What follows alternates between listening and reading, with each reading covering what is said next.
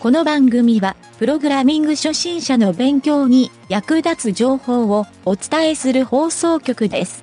はい、どうも、なんちゃってエンジニアのゆげたです。Amazon プライムデーでお得な商品見つけたんですけど、どうしてもワンランク上のものが欲しくなってしまいます。やっぱり在庫処分には満足できないのかもしれないですね。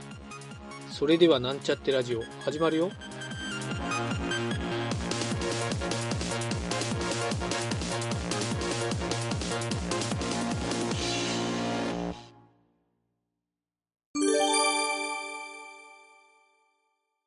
はい、それでは便利に使える CSS テクニック編をお伝えしたいと思います。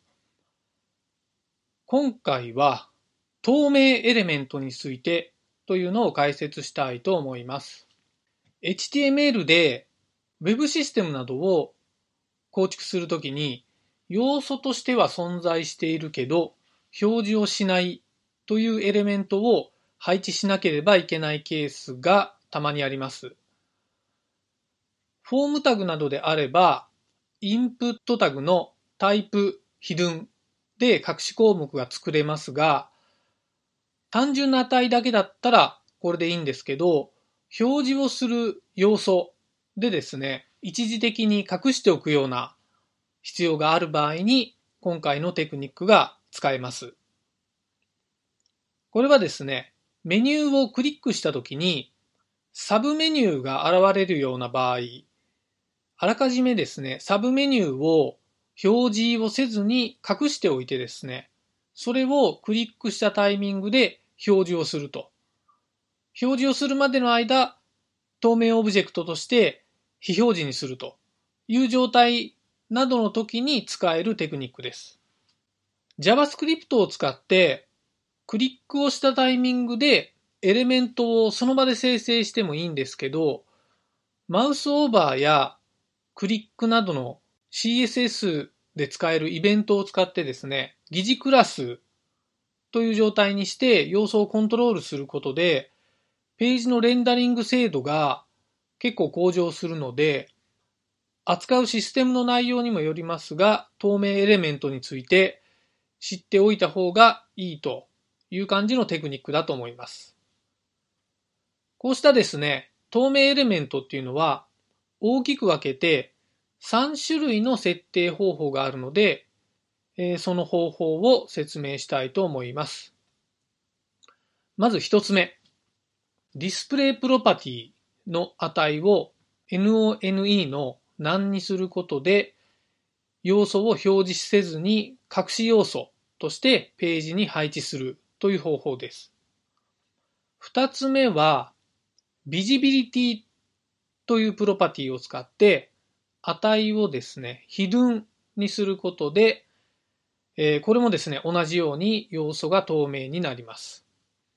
三つ目はですね、オパシティっていうプロパティがあって、これの値を0にすると、えーこのオパシティっていうのはですね、不透明度っていう値なんですけど、1にすると通常の表示で、えー0にすると不透明度が0になるため、えいわゆる透明になるという状態になります。はい、この3つについてちょっと解説をしますが、実際にこの3つある中で、えどう違うのかというのを解説すると、まずですね、1つ目のディスプレイナンに関しては、え要素がですね、実体を持たずに非表示になるためですね、ま、画面上どこにも表示されない。透明なので見えないんですけど、実はこの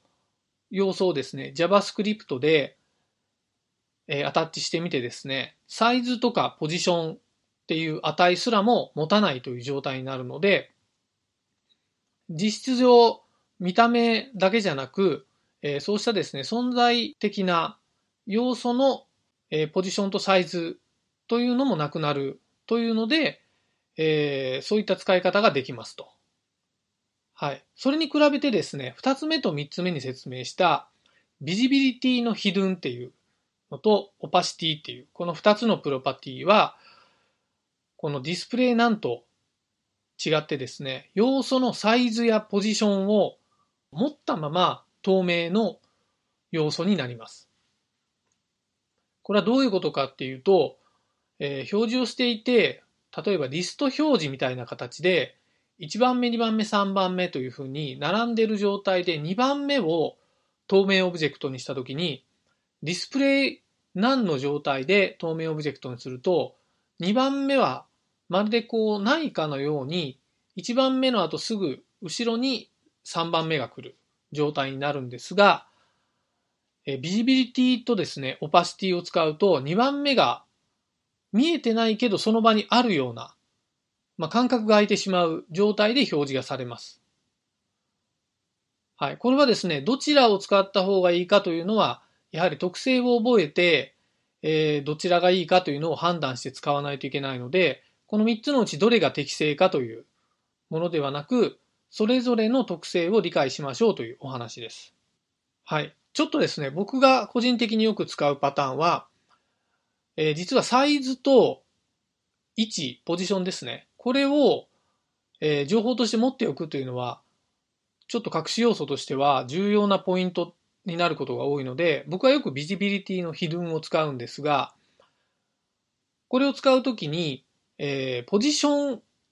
プロパティをですね、アブソルートにしておくんですね。そうすると、前後のエレメントにですね、えーこの間がすっぽり抜けるっていう状態がなくなるので、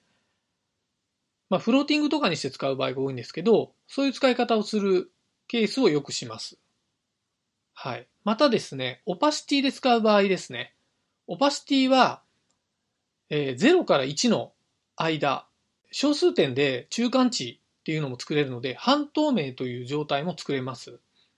なので、うっすら透明になるようなアニメーションを作りたい場合は、このオパシティを使って CSS のアニメーションを使うとですね、かなり効果的なユーザーインターフェースが作れるということになります。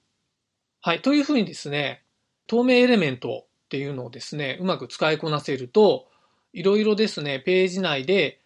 えー面白い仕組みが作れるということにもなるので、えーぜひともですね、覚えておきたいテクニックかなと思って、今回は紹介してみました。はい、本日は以上になります。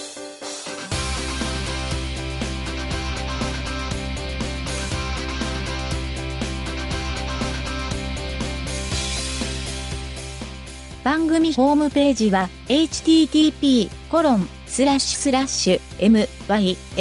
mynt.work スラッシュラジオスラッシュ